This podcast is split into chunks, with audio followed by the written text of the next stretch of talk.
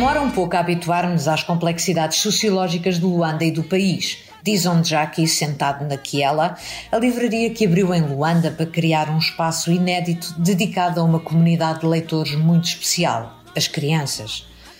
O escritor angolano criou poesia, livros infantis, novelas, short stories, teatro e guiões de cinema, uma obra ímpar no contexto da literatura africana que não se cansa de promover. Onde já que é o primeiro convidado do África Agora, entrevistado em Angola, país que está a mudar a uma velocidade assustadora, como diz, reconhecendo a abertura deste governo relativamente às limitações impostas pelo anterior presidente José Eduardo dos Santos. Bem-vindo ao episódio número 14 do África Agora, o podcast da secção de Internacional do Expresso dedicada à África. Eu sou a Cristina Pérez e este episódio está a ser gravado em Luanda às 16 horas de 11 de março de 2021. São 15 horas em Lisboa.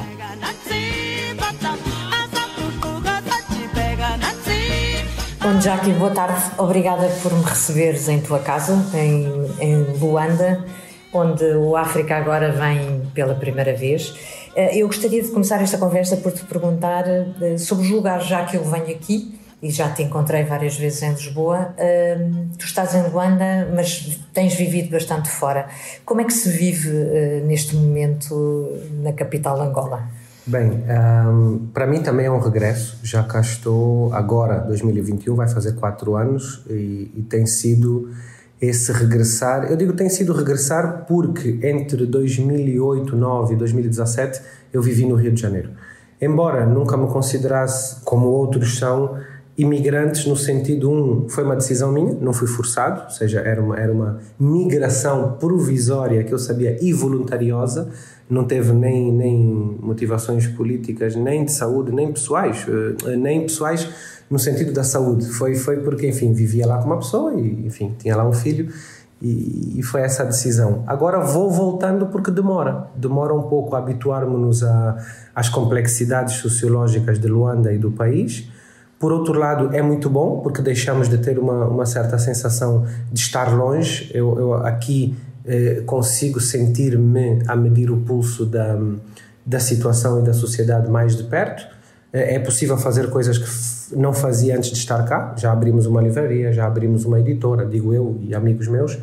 E isso e é bom, é bom estar envolvido com coisas práticas. A coisa que eu mais gosto na tal de livraria é aos sábados, que é quando abrimos, receber as crianças e estar ali com as crianças. Uhum. A, a, isso é uma coisa que realmente me tem dado um. Eu já desconfiava que fosse dar muito Fala, Fala-me um pouco sobre como é que se cria um coração na cidade, como é que ela é e, a, e com o suporte da, da, da, editora. Pois é, eu acho que essa é que é essa é que é a magia que tem sido tentada, creio, por muita gente. Não somos só nós, nós temos um pequeno espaço que também é um espaço cultural, é uma livraria. Já antes havia um espaço que abriu antes de nós, chamado Casa Rede, que é um espaço eh, de encontros eh, também de música, também de debate, eh, tem, tinha conversas também de música e cursinhos, e também há nos bairros, em outros bairros, há pequenas associações, trabalho com crianças. Portanto, eu acho que deveria talvez haver. Há duas coisas. Precisamos de mais apoio institucional, as pessoas desenrascam-se, fazem o seu trabalho, e isso eu acho também que é fantástico, que nós façamos o trabalho sem aparentemente termos eh, grandes apoios ou grandes lá, incentivos bancários, financeiros, mas por outro, seria bom também que nos coordenássemos, tanto com o governo como entre nós, numa rede de comunicação. Isso eu sinto falta. Ainda não estamos, tirando os contactos pessoais, seria interessante, por exemplo, pensarmos numa agenda. É possível ter uma agenda cultural em Luanda e isto a meio da pandemia. Uhum. Estás agora aqui a visitar-nos a meio da pandemia. Quando a pandemia acabar, eh, eu nem sei, porque há coisas, há muita coisa que começou durante a pandemia. Que começou durante, ou seja, nada impediu e houve coisas. Sim, coisas acho que, eu acho que até a pandemia trouxe, não sei se outras ideias, mas um outro modo de funcionar, da cidade funcionar. Por exemplo, há outras livrarias em Luanda. A nossa livraria tem a particularidade de ter um número muito elevado de títulos. É um esforço muito grande que fizemos de importação. Importamos livros do Brasil e de Portugal e de outros lugares. E também temos os de cá. E agora já vou começar a receber livros em inglês e em francês de autores e de editoras africanas, não é? Podia ser um autor africano vindo do Brasil, publicado no Brasil, já o tenho. Mas eu quero publicar no original, ou em inglês ou em, ou em francês. E isso é um diferencial em relação às outras livrarias. O outro é que nós fazemos, temos um quintal e fazemos coisas com crianças.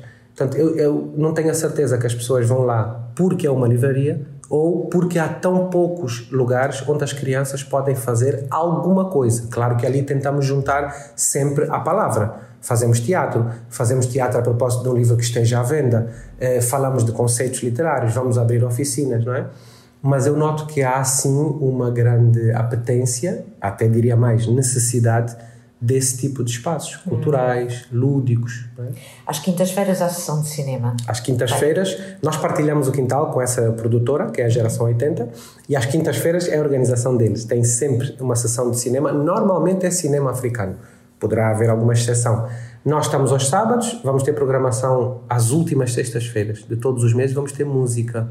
Mas lá está, queremos fazer ali um conceitozinho que não é propriamente música só concerto poderá ter uma entrevista, poderá ter uma conversa, poderemos hum. fazer. Eu queria uma conversa concerto. Ou seja, é uma, um espaço de aproximação. Falaste há pouco em debate. É fácil debater hoje em dia em Angola?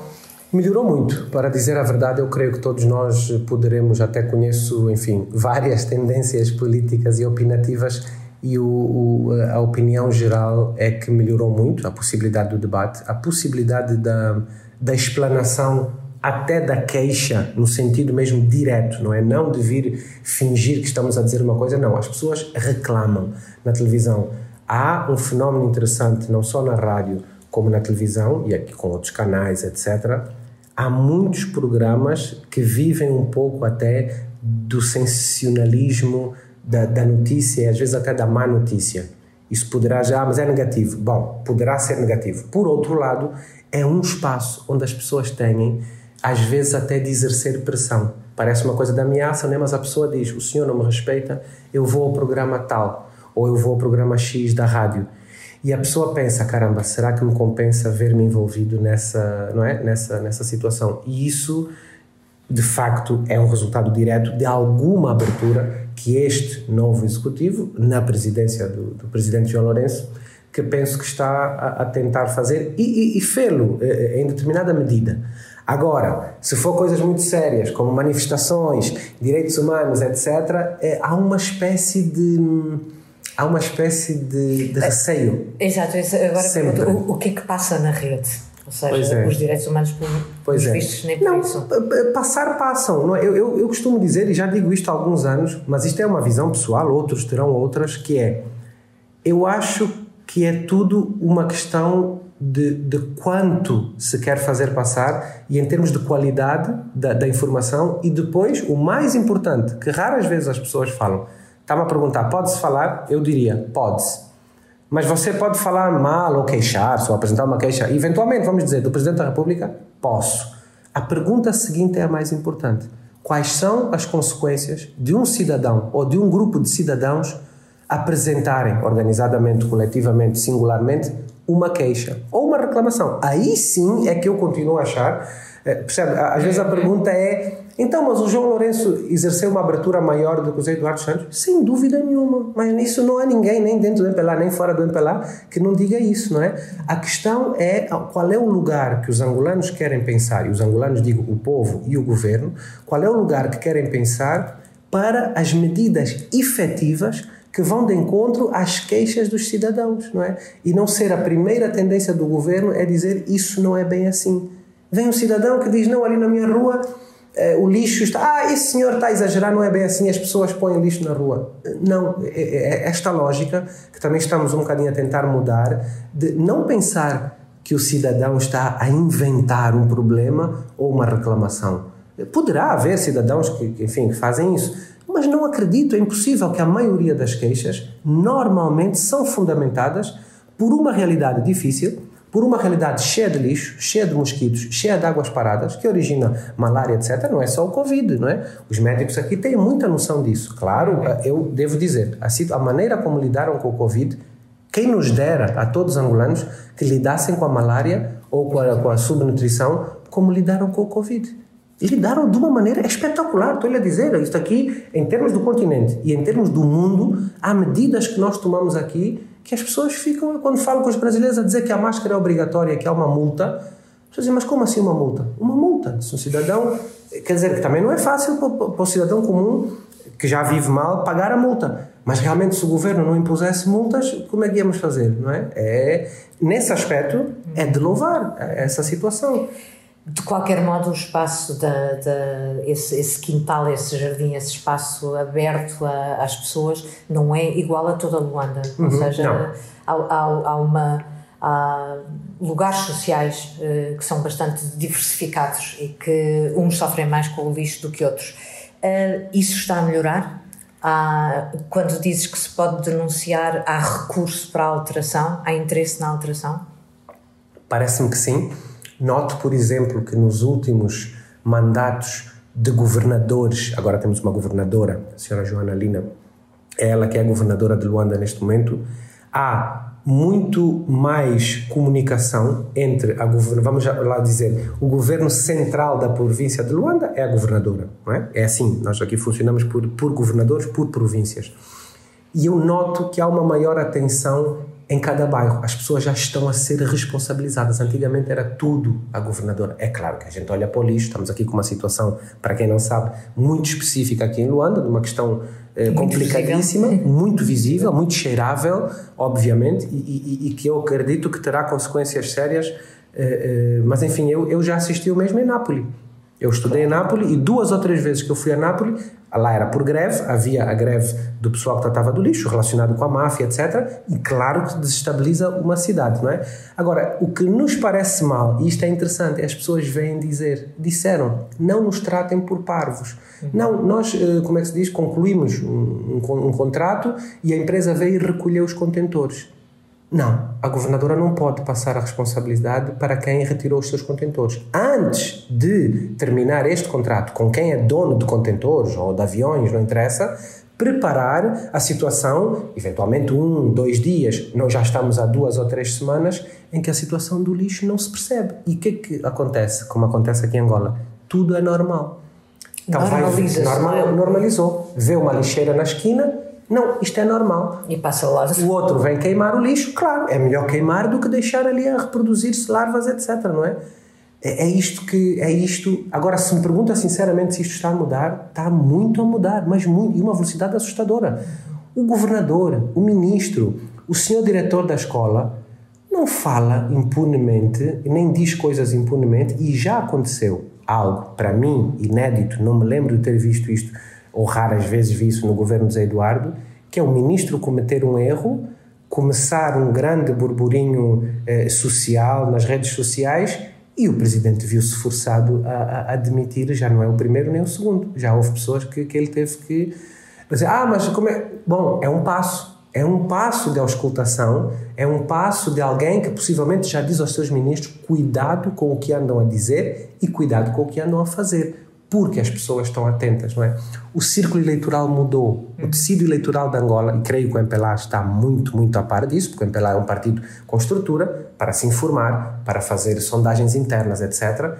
E eles sabem, não é? O meu sobrinho, por exemplo, nasceu em 2003, agora vai votar em, em, em 2022. Como ele, agora tem 17, fará 18, como ele, há uma, uns bons milhões, porque a população de Angola é muito jovem, e eles vão ter que jogar com, este, com esta nova vaga. Vão, ser, vão ter de atrair, ou seja, deixa de ser certo Sim, que o MPLA seja o partido a ser escolhido por esses novos eleitores. Eu, eu penso que certo, digamos, é difícil dizermos, não é? é? Provável, sim, ainda é, mas é assim que começa a preocupação eh, real com aquilo que é a maioria, e a maioria é o povo. A maioria não é o seu ministro, a maioria não é o governo do MPLA, a maioria não são os amigos do senhor presidente, seja do MPLA, seja da UNITA. Não.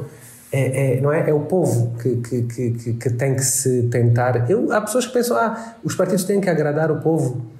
Bem, a lógica não deveria ser que os partidos têm que agradar o povo. Os partidos, ao resolverem determinados problemas, agradarão o povo. Ou não, não sei. Mas não é a questão de agradar ou não. A questão é que são habitantes deste país, não é? Que alguns escolheram governar. Uh, tanto auto uh, é uma decisão, não é? Nós não pedimos a determinada pessoa para ser ministro, não é? Ele faz o seu caminho. Há aqui uma maioria, de, já que estávamos a falar de maiorias e uhum. quem são as maiorias, e a maioria é o povo, mas a maioria do MPLA no, no, no, Parlamento poderá ser, na Assembleia Nacional, poderá ser determinante para, por exemplo, a aprovação desta proposta de revisão Constitui eh, da Constituição. Sim. Um, que impacto consegues prever que, que vai ter, apesar das coisas ainda não estarem decididas e Exato. haver uma certa discussão? Sim, não, não está tudo claro, não, eu desconheço os detalhes dos moldes desta revisão, estava com esperança eu que um dia eh, o presidente João Lourenço falasse nisto.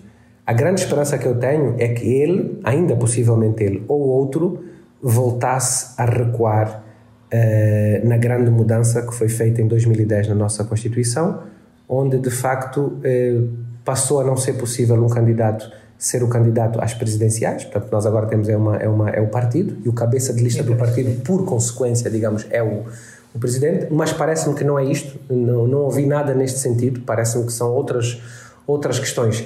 Preocupa-me porque acho que é, mais uma vez, repito, não conheço os detalhes, mas quando, quando conhecer gostaria de entender se é uma mera formalidade, porque veja um partido que tem a maioria como o MPLA tem, eu até fiquei espantado. Ele poderia não ter enviado isto, esta questão para a Assembleia, vamos lá, não é validar, mas, mas pensar e comentar. Poderia, porque se tem, se tem a maioria, tem. É só chegar lá e dizer: eu, entre aspas, o meu partido, queremos mudar a Constituição. Vamos ver. Penso que a sociedade está minimamente atenta, mas mais uma vez, nós não temos mecanismos, creio eu, a nível da sociedade para, por exemplo, eh, negarmos uma movimentação ou haver tipo. ou haver uma opinião recolhida e validada da, da, da, sociedade civil sim é tudo muito bonito o presidente tem um conselho é, há pessoas que estão nomeadas e são pessoas de variadíssimas origens proveniências até partidárias étnicas de formação tem desde sociólogos a desportistas num conselho que ele tem Bom, é óbvio que esse conselho é um conselho da auscultação, não é? Nada obriga o senhor presidente a mudar de ideias por causa do conselho. Mas então fica a questão para que o Conselho uh, servirá, não é? Pode, pode auscultar de outra maneira. Não sei, eu estou com esperança, primeiro, que não seja uma coisa danosa novamente para a sociedade angolana, como eu creio que o anterior foi, no sentido em que não protege a nossa democracia. Qualquer país onde a democracia é muito jovem, como é o nosso caso, até se considerarmos o caso de Portugal ainda é jovem, o nosso então o que fará, eu acho que as medidas deviam ser para proteger a, a frágil, jovem democracia. E fazer e não, participar. E não para atacar, não é? Uhum. Há, uma, há uma demora muito grande, nota-se, há uma demora muito grande com a decisão em relação às autárquicas. Vai e vem. No outro dia alguém disse abertamente, então o senhor, a dizer ao, ao presidente, está a adiar, eh, como é que é, mudou a data da altera, da, das eleições autárquicas? E ele, com razão, veio e disse, não mudei porque nunca marquei. Mas é uma expectativa nossa, claro. da sociedade civil, que ele ou marque, ou, debata, debata, ou possamos debater, ou alguma coisa. Ou seja, é percebeu bem a questão, e, não é? E fez parte da campanha inicial dele. Falar disto, mas lá está, é um falar sem compromisso, não é um falar um bocadinho mais aberto para depois poder dizer isto. Ok, mas há uma parte da sociedade que está interessada em saber quando é que vamos ter eh, eleições autárquicas, não é? É tudo muito diferente em relação à, anterior presidência e, e, esta é preciso dizer isto porque creio que é um sentimento geral que é o Zé Eduardo foi tão longe no, no, tipo de limitações que causava, no tipo de terror psicológico que incutia eh, subrepticiamente, inconscientemente, que todas as medidas com um pouco mais de aberturas, como é, de abertura, como é o caso do presidente João Lourenço, nos parecem ou podem parecer-nos uma grande maravilha. Eu não sei se estamos perante uma grande maravilha, não sei. Não sou militante do MPLA, portanto acredito que os militantes do MPLA tenham essa opinião de que estão perante uma grande maravilha. Estamos perante uma pessoa que fez alterações significativas eh, na nossa sociedade. Agora, de facto, é uma pessoa que veio de dentro, do, da linha onde veio, é do MPLA, ele não é, não é uma pessoa de outro partido, nem, nem, não é, nem nunca será. Onde já que qual seria a grande maravilha na, na, tua área especificamente? Ou seja, a literatura, a escrita, o movimento que pode criar e, como disseste no início, uh, que era importante o governo ouvir e Sim. colaborar e participar. Na nossa área seria o ministro da Cultura também mudou agora há pouco tempo, agora agora mesmo, há pouco pouco talvez um mês menos. É, bom, só que enfim o ministro da Cultura acumula as pastas é o mesmo ministério. Portanto, o ministério mudou há pouco tempo e ele ele tem estes três casos, o ambiente, cultura e, e, e turismo. Uh, nem vou falar dos outros dois, acho que, não, eu, na minha opinião, não deviam estar misturados, são, são questões muito delicadas, não é por estarmos aqui neste país que não havemos de tratar com seriedade a questão do turismo e a questão do ambiente e também a questão da cultura, obviamente. O que eu queria é que houvesse um diálogo com o setor, e quando digo o setor da sociedade que mexe com a cultura, são vários. Nós mexemos com uma parte que são dos livros, a da dança, a do... e que o Ministério definisse e tivesse uma política cultural nacional com prazo pensada para 10 anos, ou 20, ou 50. Planear, não é? Porque senão estamos aqui a brincar, ou seja, ser Ministro da Cultura não é verificar as datas e saber se o carnaval é no dia 12 ou no dia 13. Não é isto, né? nenhuma parte do mundo, né? e aqui também não. Uh, portanto, agradeceria que eh, esta, esta, quem diz este Ministério diz outro, às vezes não nos fica claro. Não tem que ficar claro para toda a gente, e também eu, enfim, não me interesso muito, nem estou, nem tenho claro o plano do Ministério dos Petróleos. Mas na questão da cultura, noto que há cada vez mais. Eh, não, e voltamos ao mesmo, não é só o ouvir-nos, é o ouvir-nos para fazer alguma coisa. Nem que seja dizer às pessoas: isto que vocês propõem não será feito agora. Mas isto, isto, isto concordamos. Ou vai de acordo, até pode se exibir e dizer vai de acordo a coisas que nós já tínhamos pensado. Eu acho que é isso que faz falta, sim. Na questão específica dos direitos humanos, temos sempre muito a melhorar. Há uma coisa qualquer no continente africano, parece que os governos, os presidentes, normalmente também são regimes que vêm de situações militares, etc., têm um trauma com, com a questão dos direitos humanos, não é? É muito fácil virar para uma pessoa e dizer, ah, o que vocês querem é não sei o quê, os bandidos isto, bandidos aquilo. Não, não. O que se trata é de discutir constantemente. A questão dos direitos humanos tem que ser revista, se não todos os dias, todos os anos, todos os meses. Ou todas as horas. Pelo mundo, não é o senhor aqui de Angola ou o senhor da França, não é? E, e às vezes sentimos falta, não é? Há um, há um engessamento e há uma, há uma falta de colaboração com algumas entidades, mas sim, estamos atentos e acho que o MPLA sabe que a população é e está mais atenta. Eles têm que jogar com isso. Onde já aqui estamos a chegar ao final do nosso tempo, eu vou fazer-te a última pergunta do África agora, que é sempre a mesma. Se pudesses viajar agora, neste momento, sem restrições, para onde quisesses, para onde irias e porquê? Bom, neste momento, agora amanhã, viajava para o Porto, porque é onde está o meu filho, e, e queria vê-lo e dar um abraço. Não, não, estou com ele fisicamente há um ano, mas isso é uma coisa absolutamente pessoal. Não mas sei é, se a é pergunta era nesse é sentido. É essa, claro. É, é essa. Era isso que eu faria, sim. Obrigada. Nada.